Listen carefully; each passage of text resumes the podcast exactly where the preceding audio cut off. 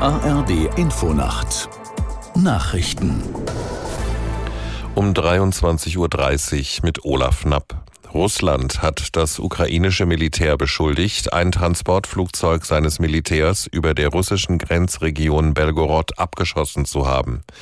Die ukrainische Führung will das bislang weder bestätigen noch dementieren. Aus Kiew Rebecca Barth. Es werde einige Zeit beanspruchen, alle Informationen zu überprüfen, sagte Präsidentenberater Michailo Podoljak gegenüber Reuters. Erst danach werde man sich äußern. Nach russischen Angaben seien mehr als 60 ukrainische Kriegsgefangene an Bord des über Belgorod abgestürzten russischen Militärflugzeugs gewesen. Der ukrainische Militärgeheimdienst hat bestätigt, dass für heute ein Gefangenenaustausch zwischen der Ukraine und Russland geplant gewesen sei. Allerdings lägen der Ukraine keine Informationen vor, wer sich genau an Bord des Flugzeugs befunden habe. Die Bundesregierung will Protestaktionen vor Abtreibungspraxen verhindern. Das Kabinett hat einen Gesetzentwurf zur sogenannten Gehsteigbelästigung beschlossen. Demnach sollen Protestaktionen von Abtreibungsgegnern vor Beratungsstellen, Krankenhäusern und Arztpraxen künftig als Ordnungswidrigkeit geahndet werden.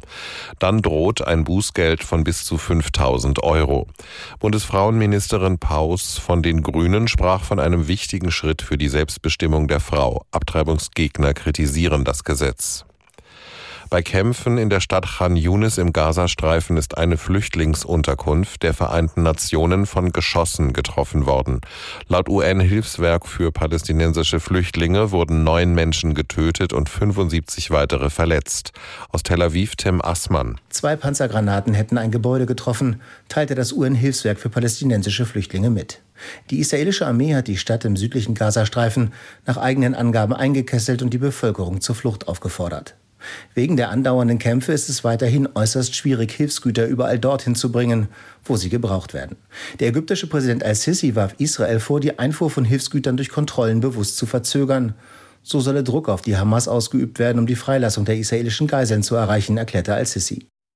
Ein Generalstreik hat weite Teile Argentiniens lahmgelegt. Betroffen waren unter anderem die Verwaltung und das Gesundheitswesen sowie Banken und der öffentliche Nahverkehr.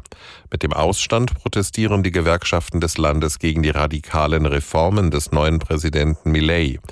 Sie sehen unter anderem vor, dem Parlament Befugnisse zu entziehen und sie der Regierung zu übertragen.